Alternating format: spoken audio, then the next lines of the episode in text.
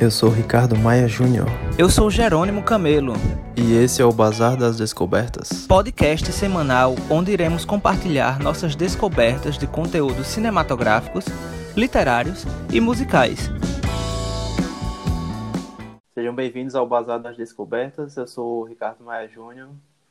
Olá, ouvintes. Eu sou Jerônimo Neto. E aí, Ricardo, passou a semana bem? Passei. E você? Também, descobrindo algumas coisas.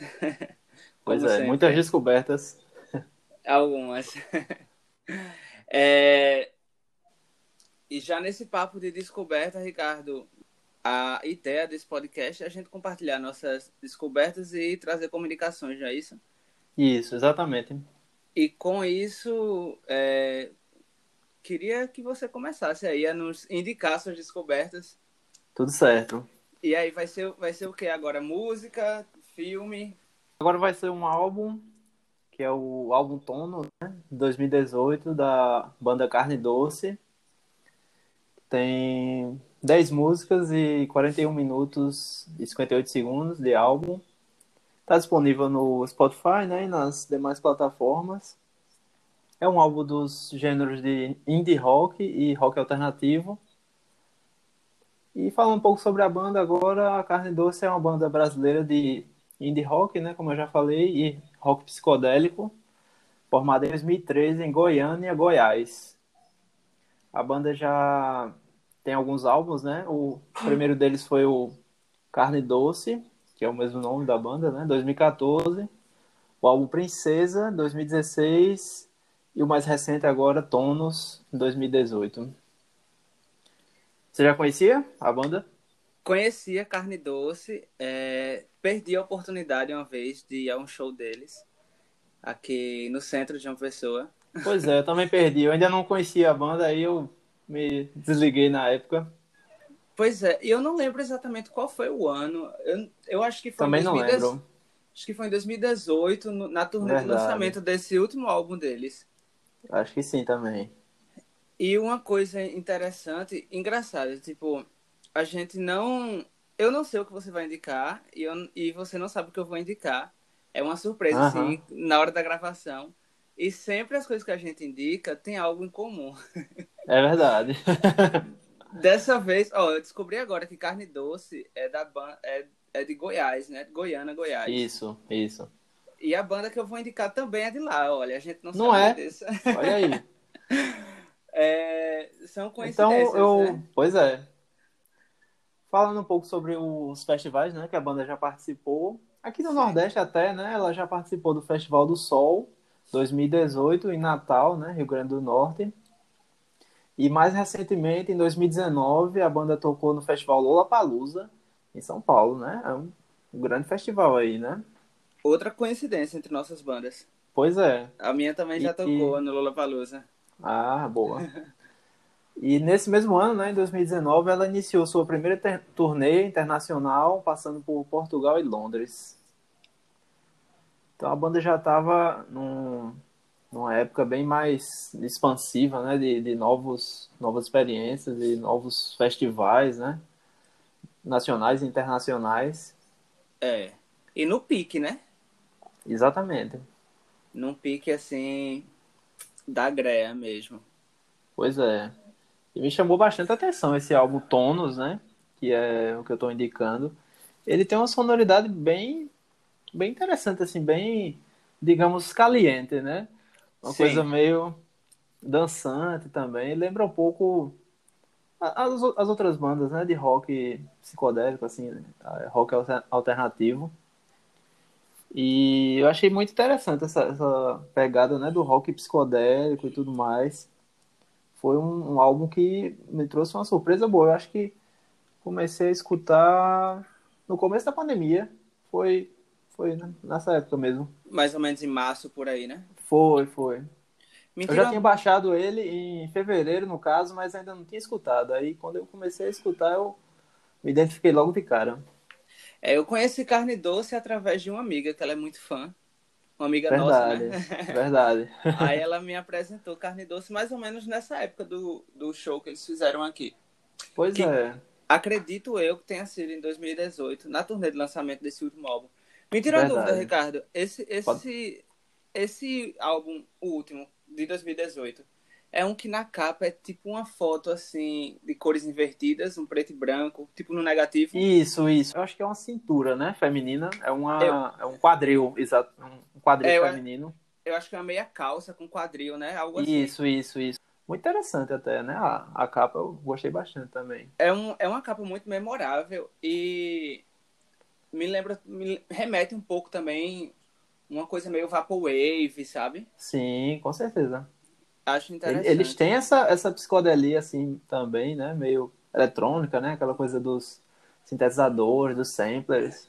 Exato, que eu acho muito Que é a pegada do, do rock psicodélico, né? Já inserem esses instrumentos mais eletrônicos. Eu acho muito massa. É, essa, essa inserção desses instrumentos, desde é, bandas setentistas aqui no Brasil, do rock Sim. psicodélico nacional, do, o, os Mutantes, por exemplo, já utilizaram Verdade. bastante. Verdade. É... Então, sua indicação é não, não o álbum, né? Mas a banda Carne Doce. Isso, isso. Eu recomendo vou... aí todos os álbuns, né? O Carne Doce 2014, o Princesa 2016 e com mais destaque aí para Outonos, né? 2018, que é o mais recente e um dos trabalhos que eu que mais me chamou a atenção. E pela lógica dessa cronologia utilizada por eles, é, pelo que a gente observa, eles lançam um álbum a cada dois anos, né? Isso, isso. Se eles continuarem assim, seguindo essa cronologia, esse ano a gente tem um novo álbum. Pois é, eu acho que está em preparação. Justamente eles já lançaram um novo single, né? Já está até disponível no, no Spotify. Me esqueci o nome agora, mas depois eu lembro. Ah, boa. Então acho que em pouco tempo teremos novidades aí de carne doce. É o que a gente sim, espera, sim. né? Pois é. A gente, a gente que gosta de música. Verdade. E eu, Ricardo, como falei, eu, eu, fiz, eu fiz uma estrutura um pouco diferente da minha indicação de hoje. Eu fiz um, meio que uma linha do tempo muito pequena da banda. Até porque é uma banda muito Eita, recente. legal. Pois é, e como eu falei, por tem duas coincidências aí, né? É... A minha banda também tocou no Lula Palusa, não tenho certeza pois do é. ano, mas acho que foi em 2017. Acho que foi. E Verdade, também... eu lembro dessa, dessa participação. Pois é, e também é uma banda de Goiânia, de Goiás. Pois é, são conterrâneos, né? São conterrâneos. É... já é a terceira banda que eu conheço de Goiânia. Não sabia Verdade. que Carlos Doce era de Goiânia, descobri agora. Verdade, eu me surpreendi também. Eu achei que ela era do eixo São Paulo, Rio, mas bastante interessante. Parece é mesmo. Meio que outro estilo, né? O, o, o viés principal, né? Da, do mercado lá. É, é o sertanejo, né? E tal. É. E ele já vem rompendo assim com a estrutura. Pois é, ele, ele quebra um pouco desse padrão, né? Da, das pois é. de Goiás. Sim, só uma lembrança, o, acabei de pesquisar, o, o single de 2020 da Carne Doce é A Caçada. Creio a que já, já vai estar juntamente com o álbum, talvez em breve ou daqui a mais algum tempo. Boa, boa. E a minha indicação, Ricardo, assim como você não indicou só um álbum, indicou uma banda, eu vou fazer do, da mesma forma, vou indicar a banda Bugarins, que, como eu falei, é de, é de Goiás, que é, acho que é a terceira banda que eu conheço de Goiás que quebra um pouco desse padrão do, do sertanejo. Sabe? Que é, é, Bugarins, Carne Doce, que acabei de descobrir, e Bando Walk também é de Goiás, que eu achei, hum, uma, surpresa, achei uma surpresa, assim. Sabe? Porque é totalmente diferente do padrão musical que a, gente, que a gente imagina que tem lá, né? Que aparentemente, que pelo visto não é esse padrão é, só sertanejo. É, é bem heterogêneo, né? Bem misturado. Exato. E essa banda também faz parte do, do estilo rock psicodélico nacional, assim como é porque a gente hoje tem algumas algumas bandas que faz parte desse rock nacional, só que são pouco pouco comentadas. Então termina sendo um público muito nichoso para essas bandas do rock psicodélico sim, nacional sim. atual. Quando a gente fala em rock psicodélico nacional, a gente lembra logo de Os Mutantes, por exemplo. Verdade, verdade. Sabe?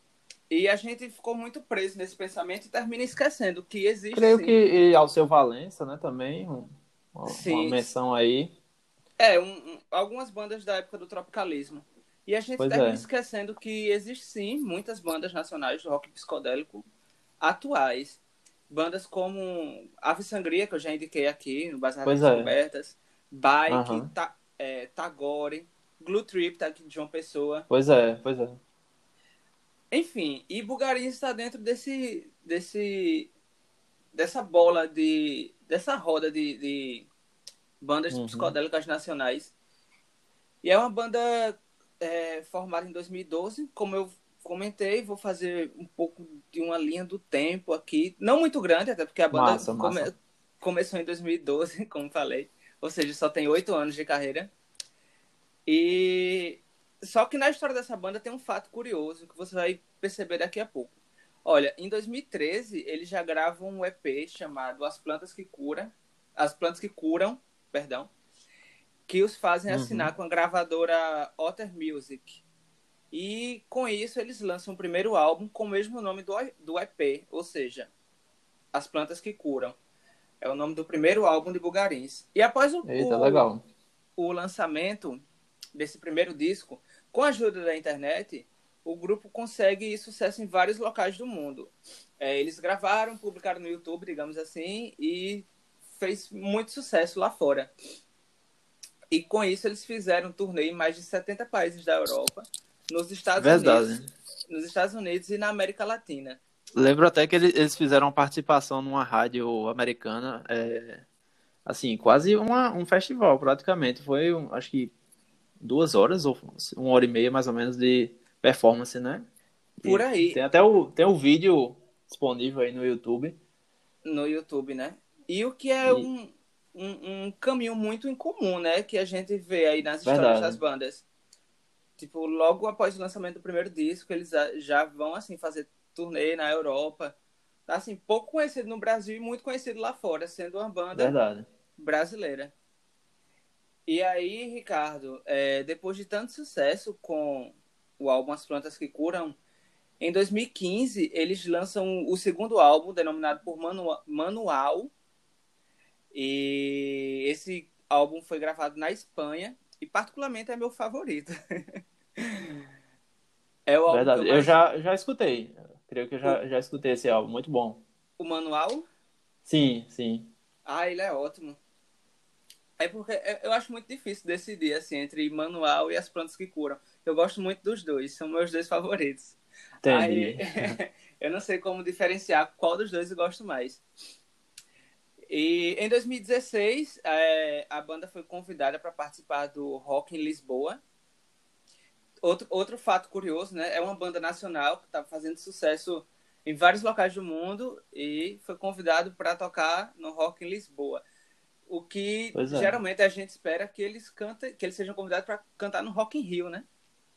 Verdade, verdade. Não sei se eles já foram convidados, mas enfim, para o Rock in Rio. É, e aí, em 2017, eles lançam o terceiro álbum, chamado Desvio Onírico, que esse é ao vivo.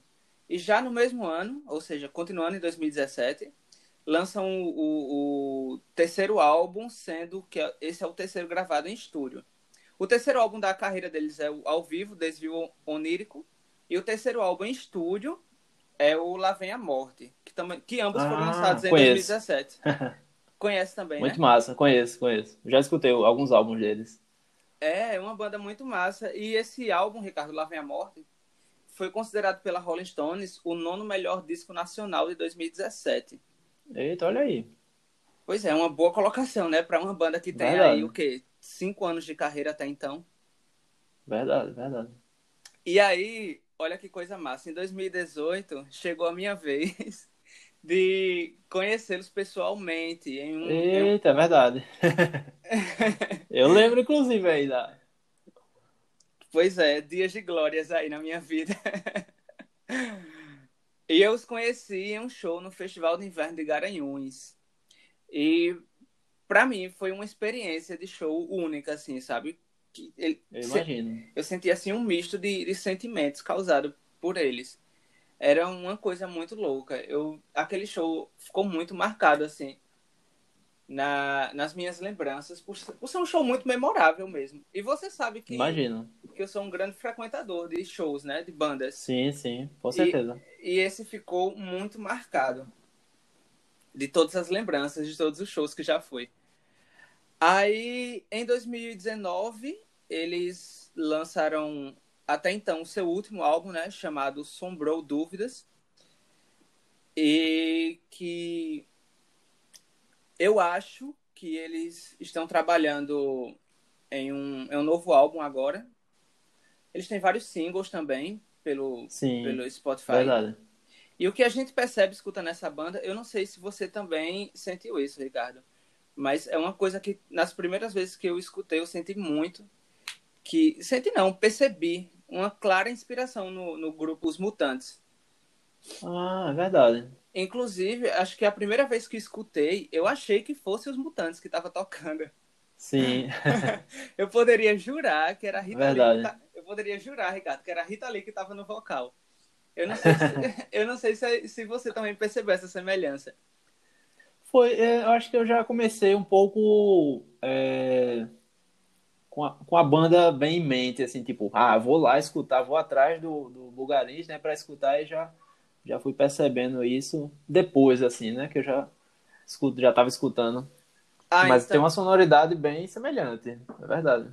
Saquei. Então, já foi uma coisa é, preparada para você. Você foi lá e pesquisou. Foi, foi, foi planejado, é. Ah, comigo não foi planejado. Foi tipo, eu tava escutando uma música no Spotify e aí surgiu essa banda como Entendi. como indicação do Spotify. Rolando tipo, ali, né, no, no reprodução automática, né? Na reprodução automática. E eu poderia jurar que era Mutantes. Eu tava. Eu, eu, Entendi. Eu poderia, eu poderia, jurar de verdade que eu tava ouvindo a voz da Rita Lee. Depois que eu olhei. Eu imagino. Minha... Acontece depois... disso mesmo. Acontece. Aí depois que eu olhei, me assustei. Eu fiz, oxi, Bulgarins. Aí, fui, aí foi quando eu fui pois pesquisar é. sobre a banda, baixar os álbuns. Porque eu sou muito de baixar os álbuns e depois escutar. Eu também. Aí, Ricardo, para resumir essa história de uma maneira muito melhor, é, existe uma entrevista do Pedro Bial com a banda, do programa é, Conversa com Bial, não é esse o nome da, do programa do sim, Pedro sim, Bial? Sim, isso. Pronto, aí existe um, essa entrevista onde conta bem mais detalhadamente toda a história do grupo. E Legal, vou dar uma pesquisada. Dê uma pesquisada, porque nessa entrevista é, eles contam tudo de uma maneira assim bem formal, um bate-papo mesmo. E... Massa, massa. Essa entrevista, inclusive, está disponível no YouTube, ou seja, super acessível. Com certeza. E, Ricardo, após essa pequena linha do tempo, fica como indicação todos esses álbuns que formam a discografia da banda Bulgarins. Só para lembrar, boa, boa. são os álbuns As Plantas que Curam, Manual, Lá Vem a Morte e Sombrou Dúvidas. Vale ressaltar que toda essa discografia está disponível no Spotify e no YouTube. Creio que em outras plataformas musicais ela também Creio tá que sim também. Que é uma banda aí já bem procurada pelo pessoal. Verdade. Difer diferente de algumas outras bandas do rock psicodélico nacional, né? Pois é, pois é. Que inclusive é uma coisa que eu estava até comentando com você antes de começar o podcast. Pois é. A gente pesquisa, eu quando pesquiso também, eu assim, nos, nos relacionados, né? Às vezes aparecem outras bandas e a gente já descobre ali, né, outras possibilidades, outras sonoridades, né? E já vem aí mais conteúdo para o Bazar das Descobertas, né? Com certeza. Nossa listinha só tende a crescer, ainda bem. Pois é. Então, Ricardo, você indicou a discografia de Carne Doce, que é uma banda de Goiás. Isso. E eu Exato indiquei a discografia de Bulgarins, uma banda também de Goiás. Então, é. de músicas, nossos ouvintes já estão, assim, com o final de semana cheio, né? Pois é. Já bastante coisa, né? É. E de filme, Ricardo? O que é que você nos traz? Então, hoje, hoje eu vou dar uma, uma variada e estou indicando a série Street Food América Latina, que é uma série documental do Netflix, né? Lançada agora em 2020. E ela tem seis episódios, com uma média de 30, 30 minutos, 30 e poucos minutos. Na verdade, ela é a, a segunda temporada do, do Street Food Ásia, né? Que eu vou falar um pouco mais pra frente também. Certo. E essa série, essa série documental, ela retrata os chefes latino-americanos, né? E contam suas histórias, contando suas histórias e dão um toque de inovação à cultura culinária tradicional. A, o Street Food da América Latina, ele mostra as principais comidas de rua e a cultura local da Argentina, Brasil, México, Peru, Colômbia e Bolívia. No, destacando no episódio do Brasil, é, mostrada a cidade de Salvador, né? E, e, sua cultura local, suas comidas típicas, né? Ali, principalmente as comidas de rua. A carajé. Bastante. Pois é. é. Eu achei bastante interessante. E ele mostra os produtores locais, né? Isso, os, os principais vendedores, né? E eles estão ali contando suas histórias e suas vivências, né? Com a, a comida, a, a, venda mesmo, né? Da comida e, e essa ligação entre os clientes, a, a cultura esse, de esse, Salvador e tudo mais. Esse comércio alimentício de rua, né? Isso, isso. Saquei. E aí, na, na primeira temporada, né, como eu falei, foi o Street Food Ásia, que mostra os países da Tailândia, Japão, Índia, Indonésia, Taiwan, Coreia do Sul, Vietnã, Singapura e Filipinas. Também vale aí como indicação, né, bastante interessante. Eu ainda não, não comecei a, o, o Ásia, né, mas pela estrutura, pela narrativa e, e, e produção, né, da, da, do América Latina, eu creio que é tão bom quanto, né? Então, é, observando essa, essa, essa linha de, de produção deles mesmo, eles fazem uma temporada por um continente. É um continente por isso. temporada, eu quis dizer. Isso, isso. Entender. Basicamente é, é nesse, nesse formato mesmo. Interessante, interessante bem legal e, e você vai descobrindo assim a cultura, né? E talvez em uma próxima viagem assim você já consiga ah, é, pesquisar, né? Por exemplo, se, se você for na, na Argentina, né, em Buenos Aires, você vai encontrar bastante essas, esses comércios locais, assim, comércios de rua. E aí, quem sabe você não, não encontra lá o, o produtor, né, cozinheiro da, da série é. Food, porque eles, eles são bem antigos e tradicionais, eles mantêm essa tradição. Você pode perceber que, contando a história, eles, eles falam que é uma super identificação pessoal, né? um, um projeto pessoal bastante. É, que é uma dedicação, né? Uma dedicação de corpo e alma mesmo deles a esse trabalho.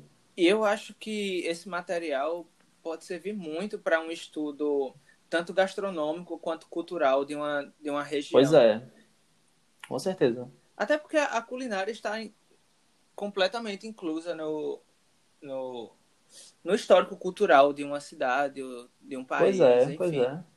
E basicamente a gente celebra né, a, culinária, a gente se reúne para comer, a gente se reúne é, em momentos assim, comemorações, aniversários, tudo que a gente faz assim, a gente celebra muitas vezes com comida e bebida, né? Consequentemente. Exato, é um ritual bem valioso. Pois é. E aí, Ricardo, essa série é encontrada por onde? Na Netflix. Ela é exclusiva Netflix. Então ela é produção Netflix? Isso, exatamente. Massa. Eu, vou... eu creio, creio que seja produção, tô, não estou com 100% de certeza, mas ela só está disponível no Netflix. Correto. Então, tem duas temporadas, é isso? Isso. A Street Food Ásia, né? Que foi a primeira temporada, e agora 2020 a Street Food América Latina. Ah, então já é desse ano a segunda temporada? Isso, 2020. Tá bem recente aí os. Sim, sim. Lançamento Quentíssimo. Pois é, as informações. Bastante recente. As informações estão quentes ainda. Nada mudou por onde eles passaram. Pois é. e... e aí, diga lá a sua indicação. Ricardo, você fugiu um pouco do tradicional indicando uma série. Só... Pois é. que eu acho muito massa. Inclusive, estou à procura de uma para assistir. Quem sabe não vou para essa, né? pois é, já é uma oportunidade aí. Pois é, sua indicação servindo muito para mim. E eu vou continuar no tradicional. Vou indicar um filme. Novamente pernambucano. Eita, olha aí. Como sempre, né? E o filme que eu vou indicar chama-se Tatuagem. Já escutou? Ah, já falar? Já ouvi, viu? Mas ainda, é. ainda não assisti. É um filme, Ricardo, de 2013. Como falei, pernambucano, né? Foi gravado especificamente na cidade de, nas cidades, na verdade, de Recife e de Olinda. Duas Eita. cidades conhecidas aí pela gente, né? Pois é. Nós, pessoenses, conhecemos bem essa cidade. Até por ser tão perto e... É, vizinho, por... né? Estado vizinho. Exato. Próximo. E por ter um turismo e uma cultura, assim, muito efervescente termina chamando, chamando a atenção do, dos vizinhos, da vizinhança. É verdade. E ele tem a direção do Hilton Lacerda, que também é pernambucano. Inclusive, o mesmo diretor de Amarelo Manga, que foi o filme que eu indiquei no último episódio. É... Ou seja, né, eu estou trazendo novamente um filme pernambucano, novamente. Sim. Um filme do Hilton Lacerda. Verdade. E é um, é um filme de drama onde a principal premissa é a abordagem do, do assunto LGBT. Sim, e sim. ele conta a história do Brasil em época de ditadura militar, tendo como uma das principais tramas um romance, veja bem, um romance entre um artista cênico e um militar recém-chegado na cidade. Olha aí como esse diretor, esse diretor gosta de uma confusão, né? Polêmica. É. E esse militar recém-chegado, ele é um homem comprometido, que é cunhado de outro artista que faz parte da mesma trupe do primeiro artista cênico lá. Sim, entendi. Entendeu? E é, como é característico do diretor, esse longa é muito provocativo, contém cenas assim impactantes diálogos fortes, assim como Amarelo Manga, assim como Febre do Imagino. Rato, e que causa um entusiasmo muito grande a reflexões sociais. Inclusive, esse é um filme de forte crítica social e eu acho que esse é o principal foco do filme, é fazer é, essa dor mesmo, fazer doer Entendi. justamente nessas questões sociais é, envolvendo é, questões militares, com questões LGBTs, enfim. Entendi. E assim como em um dos episódios passados você indicou Aquários, né, Ricardo? Acho que foi o primeiro Sim, episódio. Foi isso. Você indicou Aquários e aí eu lembrei que existe uma cena em Aquários da Sônia, da Sônia Braga segurando um disco da Ave Sangria. Inclusive, acho que a gente comentou isso no podcast, né? Isso, a gente comentou, foi. Pois bem, aqui em Tatuagem existe um pôster da banda, da mesma banda, da banda Ave Sangria, né? Que é mostrado propositalmente inúmeras vezes. Ou seja, em várias hum, cenas do filme entendi. você vê, você vê esse pôster da Ave Sangria, que é justamente uma referência à força artística pernambucana. Eu acho que foi na mesma intenção que o diretor de Aquários, o Cleber Mendonça Filho, Verdade. É, mostrou o disco da Ave Sangria. É, também é, é a mesma intenção do diretor desse filme, o Hilton Lacerda, em mostrar esse pôster, que é justamente é, mostrar essa força, né, pernambucana. Aquela coisa da arte protesto, né, isso que você falou da, da censura, né, a banda Sangria também, creio que talvez ele também... Exatamente, tem tudo a ver. Perceba até, isso, né? Até porque tem uma questão desse filme, eu não sei se isso é spoiler, mas existe também muito essa questão da censura militar perante sim, a arte. Sim. Então acho que tem Entendi. tudo a ver todas essas referências. Com certeza. Sabe? Verdade. E o longa, Ricardo, conta com excelentes atuações com nomes de peso, como por exemplo o Irandi Santos, que eu sei que você gosta bastante sim. dele. pois é, Som ao Redor e, Aqu e Aquários, né? Tem participação aí do Irandi Santos e ele também está nesse é. filme. O Jesuíta Barbosa também está presente nesse filme. Acho que o uhum. Irandi Santos e o Jesuíta Barbosa são os dois protagonistas. Também tem, Verdade. tem a atuação do Rodrigo Garcia, enfim, etc. Nomes bastante conhecidos aí da, da dramaturgia brasileira. Imagino. E, principalmente pernambucana, né? O Irandi Santos aí está presente em tudo, é. sempre. Uhum. Ele é bem participante mesmo. É, sim. Eu gosto bastante dele. Também. Ele, ele, esse filme tem a trilha sonora genuinamente brasileira, como a gente já espera de um filme nordestino. Tem essa característica, né, desses filmes nordestinos, tem bastante a, a trilha sonora nacional verdade, mesmo. Verdade, Contando, inclusive, com a participação do Johnny Hooker. sabia, sabia disso, Ricardo? Que o Johnny Hooker... Não, não sabia. Ele faz uma, uma participação nesse filme em que ele faz uma memorável cena de interpretação de uma música de autoria própria. A Eita. música, a música Volta. Massa. Sabe que música é essa do Johnny Hooker? Não, ainda não conheço. Não conheço muito do artista, assim, da. É, eu também não sou muito próximo da, da, do trabalho artístico de Johnny Hooker, mas eu me surpreendi quando vi ele nesse filme. Ele faz uma, interpre... uma interpretação muito bonita, muito memorável da música Volta. Uma música dele, né? Entendi. E aí, com juntando tudo isso, todas essas atuações, todas essas interpretações, é... enfim, toda essa, essa carga artística, toda essa mensagem que esse filme traz, ele foi vencedor aí de nove prêmios, que aí eu não vou falar os nove prêmios para não ficar cansativo, né? Verdade. E não por menos, e merecedor, ele entrou para a lista da Abracine dos 100 melhores filmes nacionais de todos os tempos. Massa, muito massa. É parece, bem, bem parece longo. acessível o tempo, né? É, parece longo, mas assim, passa super fluido. Tem várias tramas, o que faz você se prender muito ao, ao filme, querer saber o que vai acontecer, enfim. É um filme muito interessante, não por menos entrou na lista do, do da Abracine, de 100 melhores filmes de todos os tempos, 100 melhores filmes é. nacionais de todos os tempos. E é isso, eu espero que os nossos ouvintes gostem das nossas indicações. Pois é. é. Eu planejo... Compartilha aí também, né, com os amigos a, a proposta, né, de, de, indicações e tal, para ou até Exato. mesmo uma, uma, indicação aqui que ele gostou e, e já indica para um amigo, né, e, e vai assim. Exatamente, até porque a gente sempre tem aquele amigo que fala, ah, cara, que tédio, não tem nada para fazer, Sim, final de semana. É verdade. Aí você fala, ó, Aqui nesse podcast tem umas indicações aí de filmes, de músicas. Pois sabe? É. Eu acho super válido esse compartilhamento. Não é puxando nosso saco, não, mas. pois é. Então, Ricardo, é isso. É, eu indiquei o filme Tatuagem e você a série da Netflix. Qual o nome? É Street Food América Latina. Massa. Então, é isso, né, Ricardo?